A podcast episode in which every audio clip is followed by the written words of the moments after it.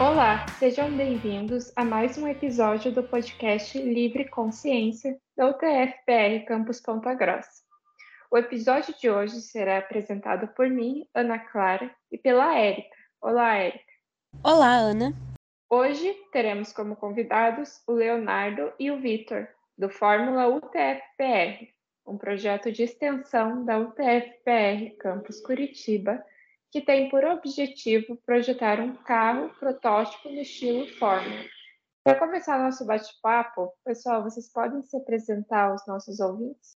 Boa noite, meu nome é Leonardo, eu sou estudante de engenharia. Eu entrei na equipe como membro de powertrain, né? Aí depois eu passei para gerência de transmissão e agora eu tô na capitania aí junto com o Victor. Boa noite, eu sou o Victor, como o Léo falou, e atualmente sou gerente de projetos do Forma, o TFPR, né? Sou aqui de Curitiba mesmo, curso de engenharia mecânica e agora eu tô na capitania aí. Eu vim do subsistema de suspensão e direção, né? Virei membro, após isso gerente, e daí vim para gerência de projetos, é, junto da capitania com o Leonardo. Sejam bem-vindos ao nosso podcast. Pessoal, conta pra gente a história do projeto de vocês, quando, como e quem criou o Fórmula, o TFPR.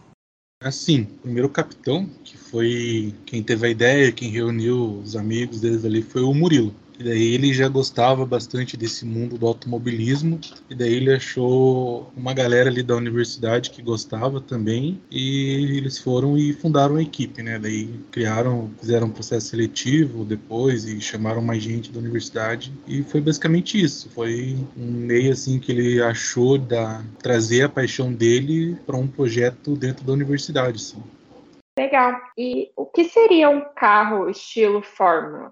Bom, um carro estilo Fórmula, basicamente, a gente pode fazer uma associação aí com a Fórmula 1. Né? A Fórmula 1 todos é uma equipe toda com os mais altos recursos visando construir um carro de corrida, todo mundo conhece aí. E o nosso carro estilo Fórmula é basicamente um carro que segue a mesma lógica é, do Fórmula 1, só que construído por estudantes, né? Ele é limitado por regulamentos é, da Sociedade de Engenheiros do Automobilismo, né, da SAI, e a gente constrói nosso carro visando performance e tudo mais, baseado nesse regulamento e nesse protótipo aí. Então, basicamente, é um Fórmula 1, só que um carro construído por estudantes. É um Fórmula Students, né? Baseado no regulamento da SAI e tudo mais. É, numa explicação simplista, sim, seria um carro é, monoposto, né? Só uma pessoa ali dentro e com as rodas expostas, assim, no caso. É uma explicação bem básica, assim, que a gente pode dizer que é um, um carro tipo Fórmula, né? Tem várias categorias que usam esse mesmo estilo, né? Fórmula 1, 2, 3, Fórmula E. É basicamente isso, é um monoposto com rodas expostas.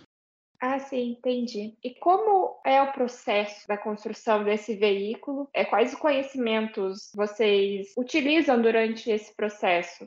Então, basicamente, a construção do carro se dá. Primeiramente, a gente projeta ele, né? Faz todo um projeto utilizando os conhecimentos que a gente tem de engenharia, que a gente aprende no nosso curso, bem em sala, né? E muita coisa a gente se aprofunda é, por fora mesmo, sabe? O curso fornece uma parte do conhecimento e a gente se aprofunda mais por conta própria e desenvolve o projeto. E daí, após o carro todo projetado, a gente faz modelagem dele em softwares de CAD, por exemplo. Após isso, a gente parte para a etapa de fabricação, né? Que, em que construímos a gente realiza pedidos para empresas terceirizadas, nossos patrocinadores também, como a Max Stamp, fornece é, chapas cortadas laser para gente, então a gente pega esse material e daí parte a fabricar nosso carro. Nosso carro, ele, a maioria das peças a gente mesmo projeta e fabrica, poucas peças são comerciais e as comerciais a gente adapta ainda também. Então, depois disso a gente junta todas as peças, monta, solda e coloca para testar nosso carro nas pistas, né?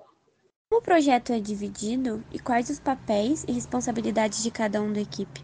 É, então, podemos dizer que a gente se organiza é, em forma parecido com uma empresa, não é exatamente, mas como uma empresa. É eu no papel de capitão, eu lido mais com a parte burocrática das coisas, é, interagindo com a universidade, é, pro, ajudando o subsistema de marketing a procurar patrocinadores, é, auxiliando no controle de caixa, no com o subsistema de administração. Daí depois vem o Vitor. O Vitor é o gerente de projetos e ele controla basicamente toda a parte técnica do projeto. Ele que controla todos os gerentes, né, de todos os subsistemas. Ele que vai lá e fala, não, isso aqui tá bom, isso aqui vai dar problema. Basicamente ele, ele controla todos os aspectos do projeto, conhece tudo do projeto. É esse, isso que o cargo de gerente de projetos pede, que você conheça bastante durante o nosso projeto. Aí depois tem os subsistemas, né? A gente tem o subsistema de marketing, cuida de patrocínio, alguma ação que a gente precisa fazer numa escola, ou que nem, por exemplo, agendar participação no podcast hoje, faz toda essa, essa interface assim. Daí nós temos o subsistema de ADM, que é basicamente controla o RH e a parte financeira do projeto. Aí depois nós temos os subsistemas mais técnicos, né? Nós temos elétrica, eletrônica embarcada,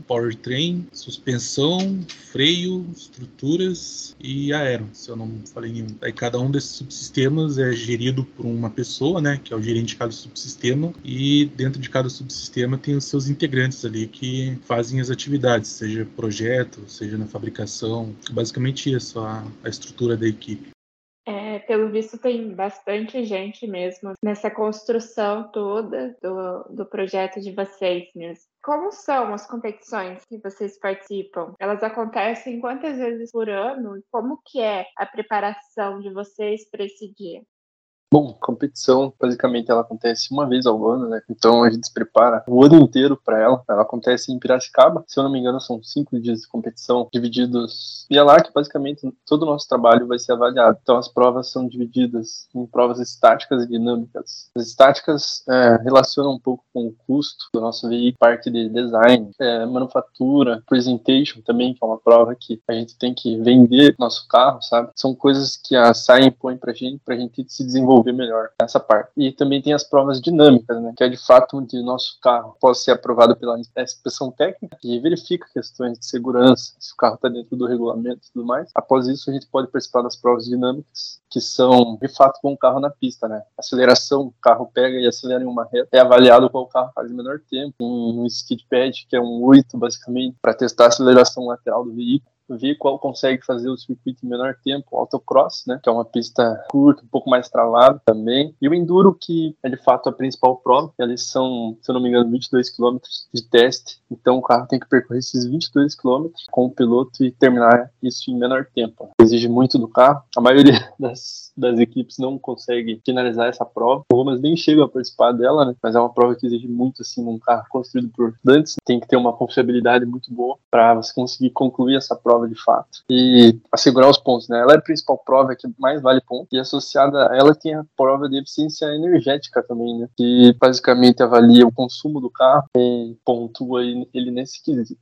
Bom, acho que da competição seria isso mesmo. A gente só participa de uma competição, diferentemente de outros projetos de extensão, né? Que às vezes tem mais de uma. No nosso caso, a gente trabalha o ano inteiro para essa competição em Piracicaba. É, entendi. O Leonardo comentou sobre a questão dos patrocinadores. É, vocês possuem patrocinadores hoje? Como funciona essa relação com eles? É, sim, a gente possui um número relativamente bom de patrocinadores, né? Até ontem a gente fez uma reunião com o departamento de extensão, se não me engano, da universidade. Daí a gente ouviu outros projetos de extensão. Em relação a eles, a gente está bem melhor assim de patrocinadores. A gente tem bastante. É, basicamente, a gente recebe materiais e serviços, né? Não tem nenhum puramente monetário. A gente aborda essas empresas, né, que fazem esse, esse serviço. A gente oferece uma proposta da gente, em que a gente vai fazer propaganda para eles, né, na, na, nas nossas redes sociais e nos nossos canais que a gente tem de comunicação, e eles pegam e mandam os serviços, os materiais ou os serviços que a gente solicita para eles. Então, a relação é legal. Tem alguns que é, eles mandam material, mandam serviço, é isso. Mas já tem outros, por exemplo, a gente teve um lá que é o da Digimés, né? Que são instrumentos de medição. O rapaz do marketing deles veio ali, ele ficou, ele gostou muito do projeto, ele amou e disse que vai lá na competição com a gente. Ele gostou assim e ele quer apoiar bastante gente. Então tem isso também. Tem alguns que acabam se apaixonando pelo projeto e torcem junto com a gente lá na competição. Quais são as habilidades desenvolvidas pela equipe durante esse processo e quais habilidades são essenciais para poder fazer parte desse projeto? É, da, minha, da minha visão, assim, eu acho que o Victor vai ter o, uma um pouco diferente, mas da minha visão, assim, que você tem que ter para fazer parte do projeto é força de vontade, assim, e curiosidade, porque tem muita gente que, acho que boa parte do pessoal que entra na equipe, é, eles estão no primeiro período, então eles não viram muitas matérias que vai ensinar eles a usar alguma ferramenta, por exemplo, SolidWorks, eles não sabem, então alguns até acabam, acho que a maioria acaba aprendendo dentro da equipe usar essas ferramentas e ali na conversa com os membros mais velhos, eles vão adquirindo esse conhecimento. Então a gente não pede nenhum conhecimento prévio, mas se você tiver força de vontade e entrar na equipe ali para participar mesmo, você vai aprender tudo ali de uma forma orgânica, assim. Comigo foi assim, eu entrei pro subsistema de powertrain e eu não conhecia muito de motor assim, só o básico, mas aí conversando ali com os membros mais antigos e estando e estando no laboratório para fazer a, a montagem do carro ali, você aprende bastante coisa. Então, habilidade prévia assim você não precisa ter, mas é, você precisa ter força de vontade. Em relação às habilidades, às habilidades desenvolvidas, vai depender de bastante do subsistema. Por exemplo, tem um subsistema de aero que o pessoal vai aprender a mexer bastante com programas de simulação CAI, que é uma simulação assim para ver qual a eficiência do kit aero, por exemplo. Daí eles também vão aprender a laminar, que é um passo muito importante assim, as peças do carro. Então, já é uma coisa que a universidade não ensina, mas dentro do Form eles vão aprender. Por exemplo, em Powertrain ali tem a questão de calibrar o motor. Isso também você não vê na, na universidade, mas você aprende assim e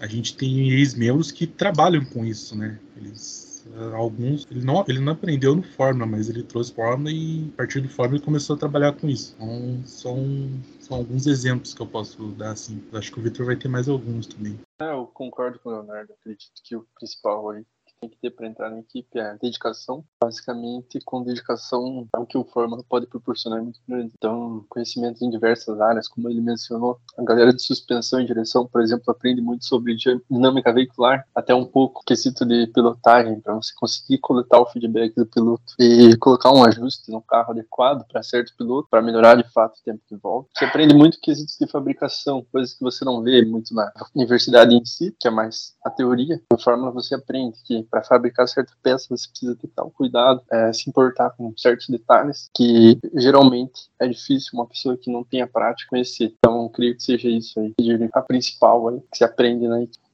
Legal, é bem aquele negócio de aprende fazendo. Né? Então, nada melhor do que estar tá ali praticando, estar tá em contato para desenvolver alguma habilidade. E então, chegamos ao final da entrevista com o pessoal do Fórmula PFR. Muito obrigada pela participação, pela disponibilidade de participar desse episódio. Mas para encerrar nossa conversa, então, quais são as suas considerações finais? É, eu tenho uma só, basicamente. É, se você que está ouvindo faz parte da universidade, eu recomendo você participar de um projeto de extensão, porque você vai aprender, você vai aplicar o que você aprende em sala e você vai aprender muito mais. Então, vai te tornar um profissional, assim, uma pessoa com conhecimento extenso. E caso você não faça parte da universidade, mas acompanha, apoie um projeto de extensão, porque todos eles, independente de qual seja, eles precisam de apoio precisam de dinheiro, isso é o principal, assim. Então, apoie um projeto ou faça parte de um. Eu vou concordar com o Leonardo aí. Acredito que todos que têm a oportunidade aí estão nesse ambiente universitário, que explorem ele melhor, sair um pouco só da sala de aula, vão na prática projetar, fabricar, etc. Participando aí desses projetos de extensão e para quem não participa ou não faz parte desse ambiente, puder apoiar, colaborar aí de diversas formas ou conhecer melhor, se interessar, sempre tem essa oportunidade. Estamos encerrando o episódio de hoje do Livre Consciência. Lembramos que os episódios serão disponíveis em nossa página no Spotify, Deezer e Apple Podcast. E também vocês conseguem nos acompanhar através do nosso Instagram, arroba Livre Consciência. Tchau!